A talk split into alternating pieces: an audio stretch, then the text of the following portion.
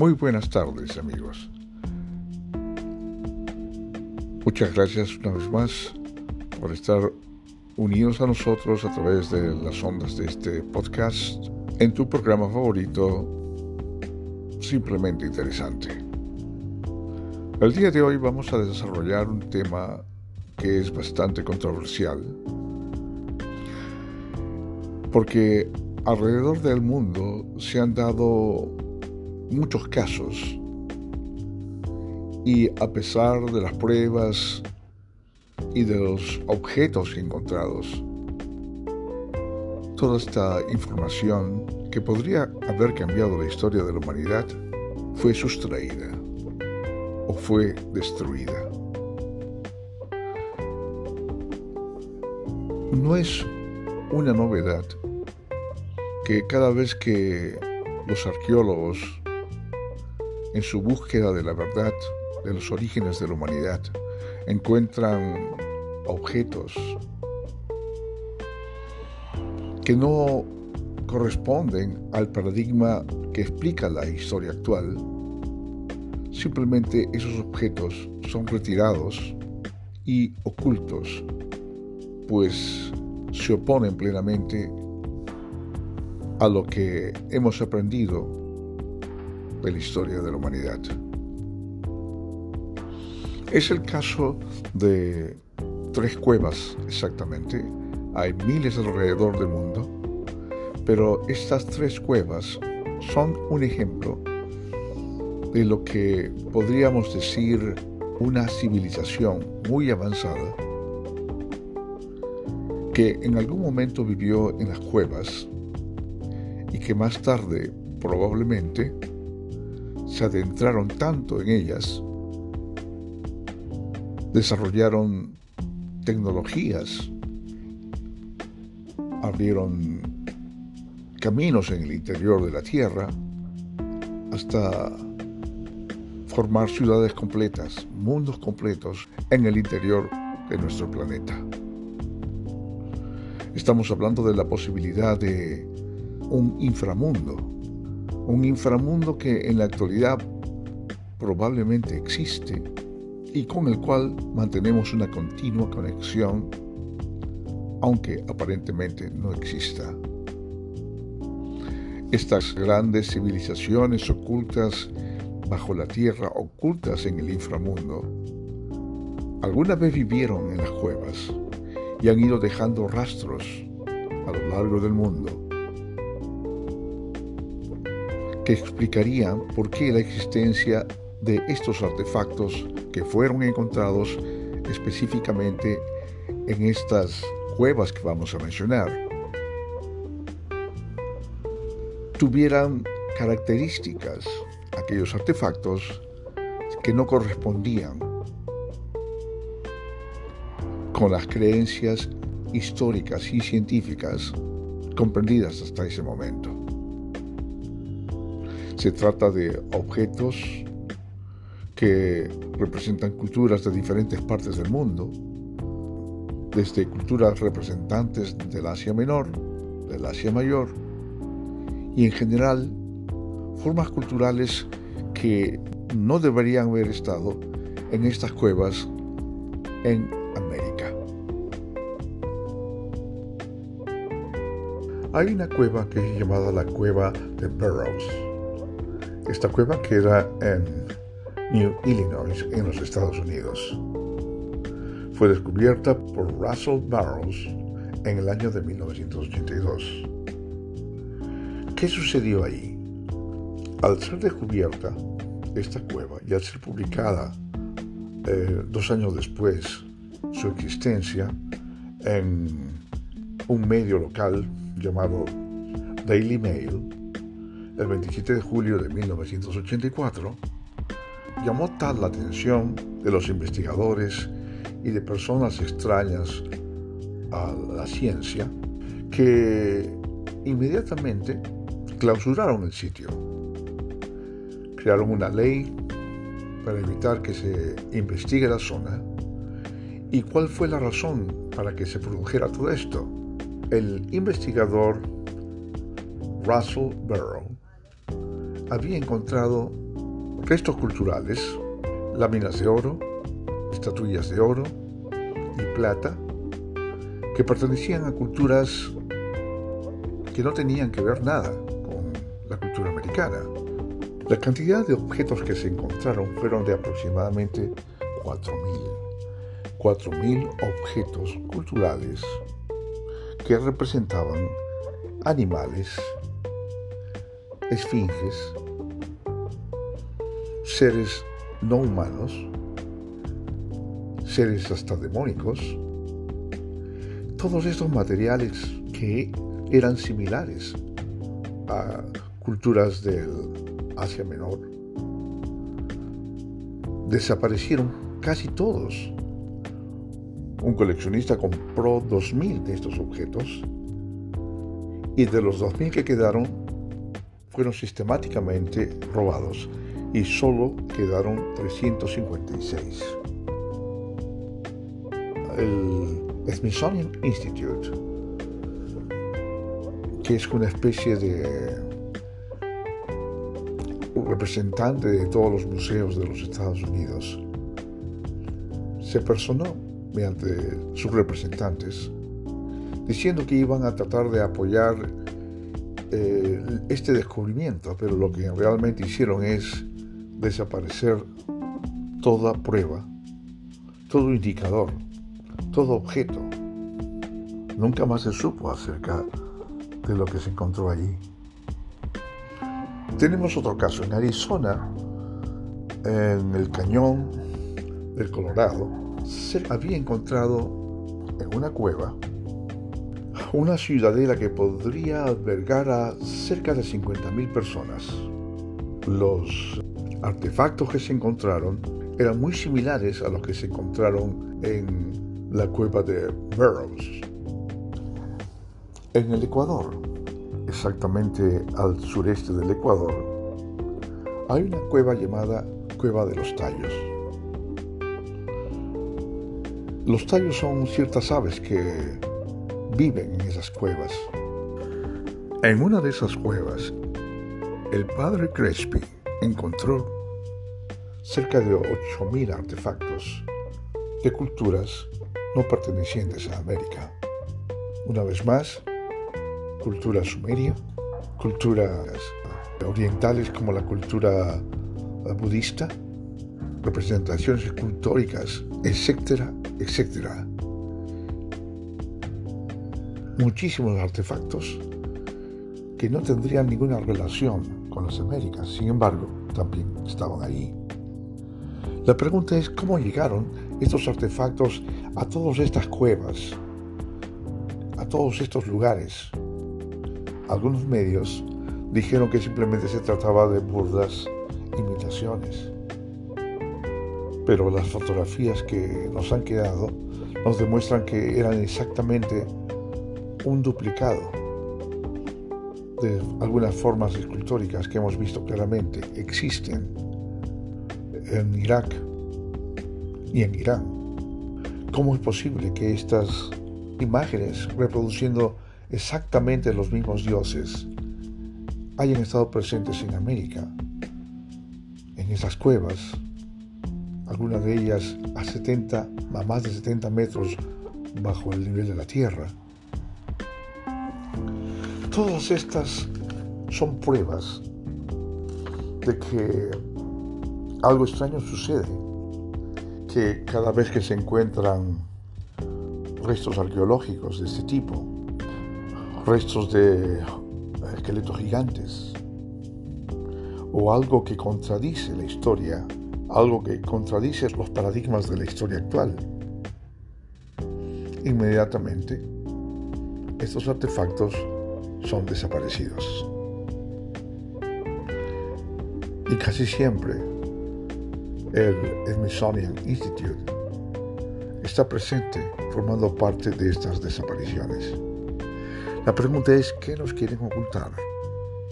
La existencia de grandes culturas súper desarrolladas en el pasado, ¿de qué manera perjudicaría a alguien el conocimiento de la existencia de estas culturas en el pasado.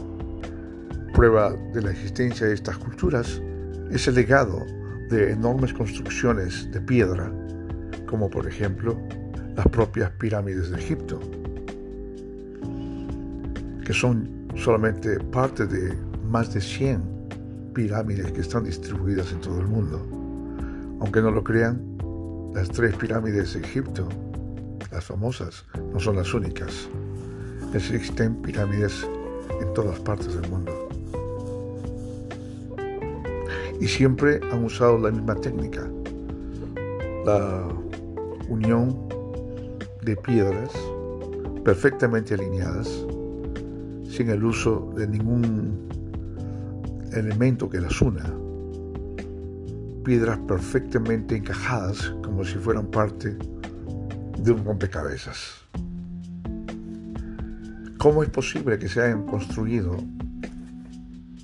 templos, fortalezas, edificios con piedras de tremendos tamaños y extraordinario peso? Un ejemplo de ello lo tenemos, por ejemplo, en Baalbek, en el Líbano. El templo de Júpiter tiene en su base bloques de piedra de más de 800 toneladas según los cálculos que se han hecho, pertenecen al periodo neolítico. ¿Cómo es que personas del periodo neolítico pudieron haber construido o colocado esas piedras en ese lugar? El templo de Sacsayhuamán, en el Perú, tiene exactamente el mismo problema. Enormes piedras de diferente forma que se encajan perfectamente como si fueran piezas de un rompecabezas. Con la moderna tecnología, con la tecnología de hoy, no es posible hacer un trabajo así. ¿Cómo es que se hizo para poder crear obras tan gigantescas con la pobre tecnología que se supone existía en ese tiempo? La explicación es obvia una gran cultura dominante existió hace más de 12.000 años y por alguna razón, posiblemente el impacto de un cometa o más de uno, desapareció por completo los vestigios de culturas muy avanzadas. Los habitantes que pudieron sobrevivir se refugiaron en las cuevas. Eso explicaría por qué el arte rupestre es tan avanzado, por qué las representaciones de seres tan primitivos pudieron ser tan avanzadas, porque esas representaciones en verdad no fueron hechas por seres primitivos, posiblemente fueron hechas por los seres humanos que lograron sobrevivir a todo ese desastre. El impacto de uno o más cometas en la faz de la Tierra produjo lo que las culturas llaman el gran diluvio. Esa es para mí la explicación.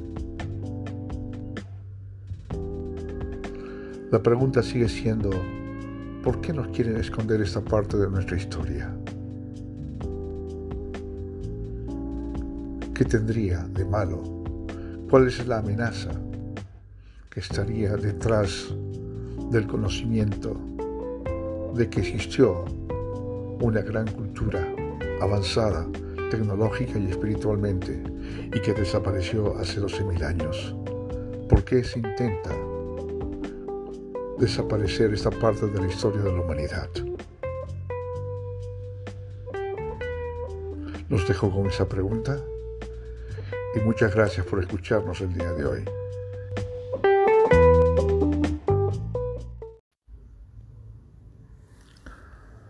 El tema de hoy tiene relación con el bienestar espiritual de las personas, sus emociones, sus anhelos, ese sentimiento de tranquilidad que podemos tener cuando formamos parte de una comunidad que contribuye a ello. Los sistemas políticos en los que hemos vivido, los sistemas económicos y políticos en los que hemos vivido en la actualidad, los sistemas económicos en los que vivimos en la actualidad no contribuyen de ninguna manera a la felicidad, a la tranquilidad espiritual de las personas. Por el contrario, lo que hacen es producir serios problemas en el espíritu, en la tranquilidad, en las esperanzas de los seres humanos. Ni el capitalismo, ni el comunismo, hasta donde sabemos, no existe una alternativa económica en el mundo que esté enfocada al desarrollo de la espiritualidad de las personas, de su tranquilidad y de su bienestar. Tanto el comunismo como el socialismo, que existe ejemplarmente en China, existe una forma de mezcla entre capitalismo y comunismo. Estos sistemas no son más que variaciones de lo mismo. En el fondo lo que buscan es la explotación del hombre por el hombre. Y las relaciones de producción que se establecen son relaciones de explotación.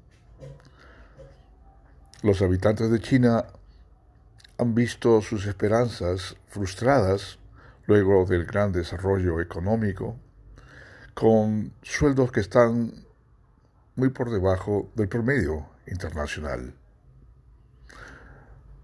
El sueldo mensual de un trabajador en los Estados Unidos es aproximadamente mil dólares. Obviamente en Estados Unidos a la gente le pagan por hora de trabajo. Fluctúa entre los 7 dólares, 8 dólares, en algunos casos extraordinarios 15 dólares por hora, dependiendo del tipo de trabajo que hagamos. En China, el promedio de los ingresos de un trabajador oscila entre 200 a 300 dólares mensuales. Estamos hablando de los trabajadores en general, no de los privilegiados. La gran diferencia en los ingresos entre los trabajadores de Estados Unidos y los trabajadores de China hizo que el capital extranjero se movilizara hacia China y gracias a la apertura durante el gobierno de Deng Xiaoping, permitió el ingreso de capitales foráneos en la China continental, lo que produjo un gran desarrollo de ciertos sectores sociales chinos y también el desarrollo económico de las inversiones extranjeras. Todo esto produjo un gran despegue en la economía china que pasó de el nivel de país paupérrimo a convertirse en la segunda potencia del mundo. Hoy China ostenta esa posición. Desarrollar cómo es que hizo esa fortuna será el capítulo de otra serie, de otro episodio, pero lo que sí hay que remarcar es que ese desarrollo económico, ese sentido de prosperidad material que se desarrolló en China, ha ido degenerándose de alguna manera y creando en la juventud un sentimiento de falta de motivación, falta de integración, falta de compromiso para con las empresas en las que los jóvenes trabajan. Hay quienes incluso no quieren ni siquiera completar las ocho jornadas de trabajo o las doce jornadas de trabajo que son usuales en China. Porque el sentido de patriotismo en China es trabajar, trabajar y trabajar. 12 horas de trabajo al día para volver a casa y tener tiempo solamente de poder relajarnos un poco, recuperar energías, alimentarnos y volver al día siguiente para hacer lo mismo, es una entrega total, injusta para la espiritualidad de las personas. Es destrozar sus esperanzas, es destrozar sus ilusiones y dejar nada en su interior. Es por esta razón que hay un movimiento que es un movimiento juvenil que empezó aproximadamente en el año 2000. A este movimiento juvenil se le ha llamado Lie Flat. ¿En qué consiste este movimiento?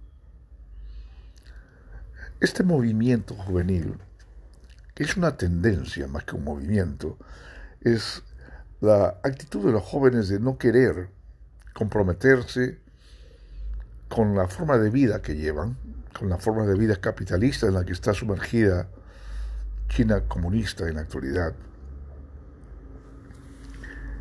y optan por vivir de manera mínima, optan por vivir satisfaciendo sus necesidades mínimas con trabajos esporádicos, sin esforzarse, sin ambicionar el tener propiedades, porque simplemente algunos de ellos han llegado a la conclusión que por más que se esfuercen no lo van a lograr.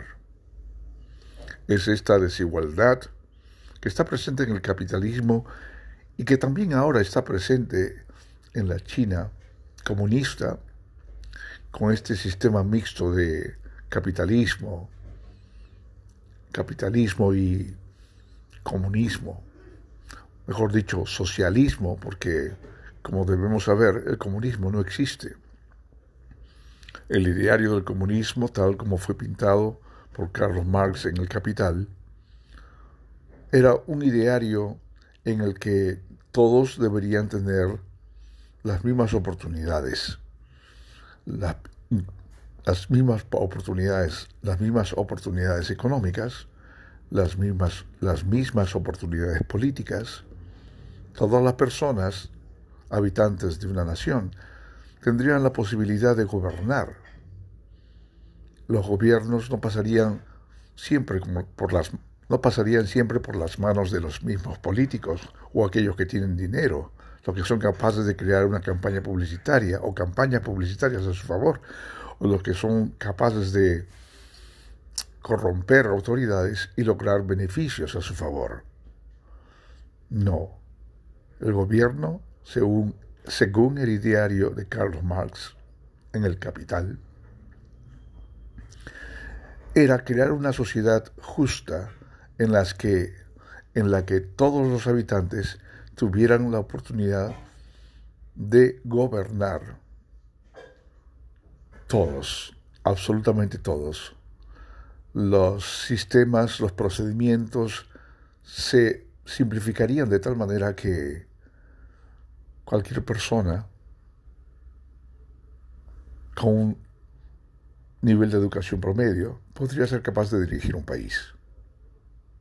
Ese era el pensamiento que tenía Carlos Marx, Carlos Marx cuando diseñó su, su capitalismo, cuando diseñó su, su pensamiento socialista, cuando diseñó su pensamiento comunista. Lo que vemos en la actualidad no es nada parecido. Las sociedades que se hacen llamar comunistas, lideradas por partidos comunistas, son en verdad sociedades burocráticas que concentran el poder, unos pocos concentran el poder y el resto solamente obedece.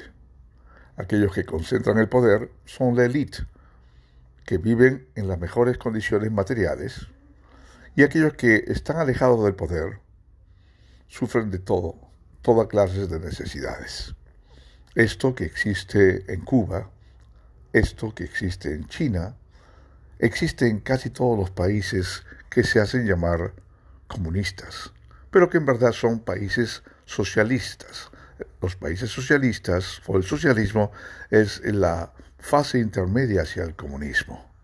Es así como estaba, es así como está tipificado según el pensamiento marxista. Los comunistas no existen en el mundo. Existen países que se hacen llamar comunistas, pero en verdad lo que existe es un socialismo burocrático, de excesiva concentración de poder político y económico en unas pocas manos, y el resto de la población simplemente sufre de necesidades. Lo mismo ha sucedido en China con Mao Zedong. La apertura de China hacia el mundo significó una explotación de los bajos salarios, una explotación de los trabajadores cuyos bajos salarios solo le permitían sobrevivir. La explotación de estos, la explotación de los trabajadores chinos ha hecho las fortunas de las inversiones extranjeras y de las inversiones locales en China. Podemos decir, sin lugar a dudas, que se han enriquecido, que algunas familias chinas se han enriquecido algunas familias chinas se han enriquecido con la pobreza de sus connacionales. Entonces, ¿qué diferencia vemos entre el capitalismo de América, de los Estados Unidos, y el capitalismo de la China, o el pseudo comunismo de la China? No hay ninguna diferencia. Es la explotación del hombre por el hombre, aquello que lidera los sistemas económicos y políticos del mundo.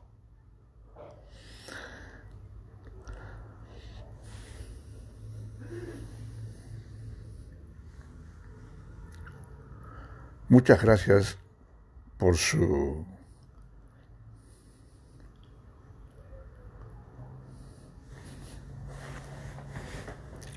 Es interesante notar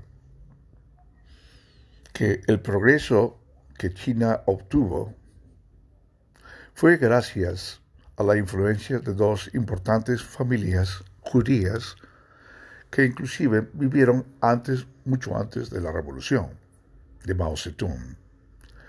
Esas dos familias formaron un imperio económico que tuvo que enfrentar la revolución de Mao Zedong, la invasión japonesa, y muchas otras cosas para finalmente afiatarse sólida y tremendamente como líderes económicos, líderes económicos en la China socialista. Esas dos familias tienen esas dos familias son los Kaduris y los Sasuns, dos importantes familias que vinieron desde Bagdad, que emigraron desde Bagdad, Irak, y que se asentaron en la China. Los Asuns, es interesante notar, que se enriquecieron de la que se los Asuns, es interesante notar que crearon su fortuna en base al tráfico de opio. Se sabe que los chinos en ese tiempo sufrían de fuertes adicciones al opio. Entonces, una gran población adicta al opio fue el mercado perfecto para que los Sassoon se dedicaran al negocio, al tráfico del opio. De hecho, esa fue la fuente de su gran riqueza inicialmente. Después los Kaduri se anexaron a toda esta fiesta de desarrollo, de progreso, basado en el desprecio de la vida hacia los chinos locales, enfermándolos, destruyendo su espiritualidad y aprovechándose económicamente de sus bajos salarios para crear un inmenso imperio. No es sorprendente que en la actualidad la tendencia entre los jóvenes sea no querer trabajar o trabajar mínimamente. La crisis económica por la que atraviesa China su sistema financiero obviamente quebrado, su, sistema, su real estate, sus negocios, sus negocios inmobiliarios, también quebrados debido a las fuertes deudas que, como por ejemplo, la superempresa llamada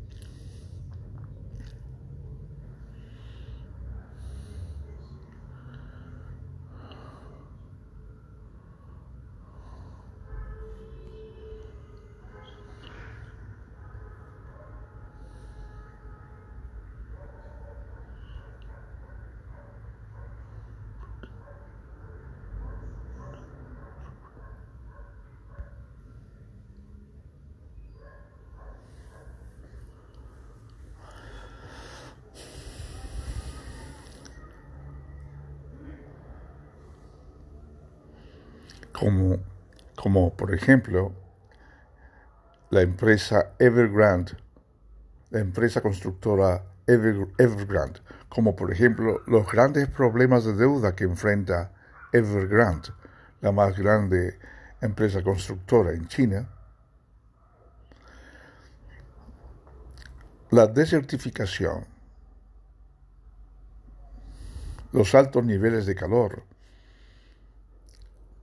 los altos niveles de calor y el resecamiento de los ríos está produciendo serios problemas en la China continental. Todas estas desgracias han venido juntas y es casi imposible que el gobierno chino pueda asentarse como el líder mundial que quería, asentarse en el en el en la esfera económica como el líder del mundo. Probablemente no lo logre, aun cuando trata de influenciar en los países subdesarrollados con sus inversiones y su expropiación y prácticamente la expropiación de, los recursos naturales de estas empresas cuando no pueden pagar sus deudas, y la expropiación de los, y la expropiación posterior de los recursos naturales de estos países cuando no pueden pagar sus deudas, una estrategia económica y política de dominio que tenía pensado para con los países subdesarrollados. Hace poco, China ha pagado la deuda externa de varios países del África. Es simplemente el apoderamiento de las economías de los países subdesarrollados para después endeudarlos y extraerles todas y extraer de ellos todos los recursos posibles por ilimitados tiempos. Esa es la estrategia de China. Así es como China ha venido endeudándose. Entonces, cuando analizamos el tema del progreso de China, tenemos que ser cuidadosos porque la estrategia que estos, la estrategia del Partido Comunista Chino, su estrategia económica, ha sido una estrategia, ha sido y es una estrategia salvaje de expansión a costa de las vidas humanas y la estabilidad y tranquilidad de los países más pobres del mundo. Eso es China. Eso es el comunismo. Eso es lo que se pretende imponer en el mundo. Muchas gracias por escucharnos.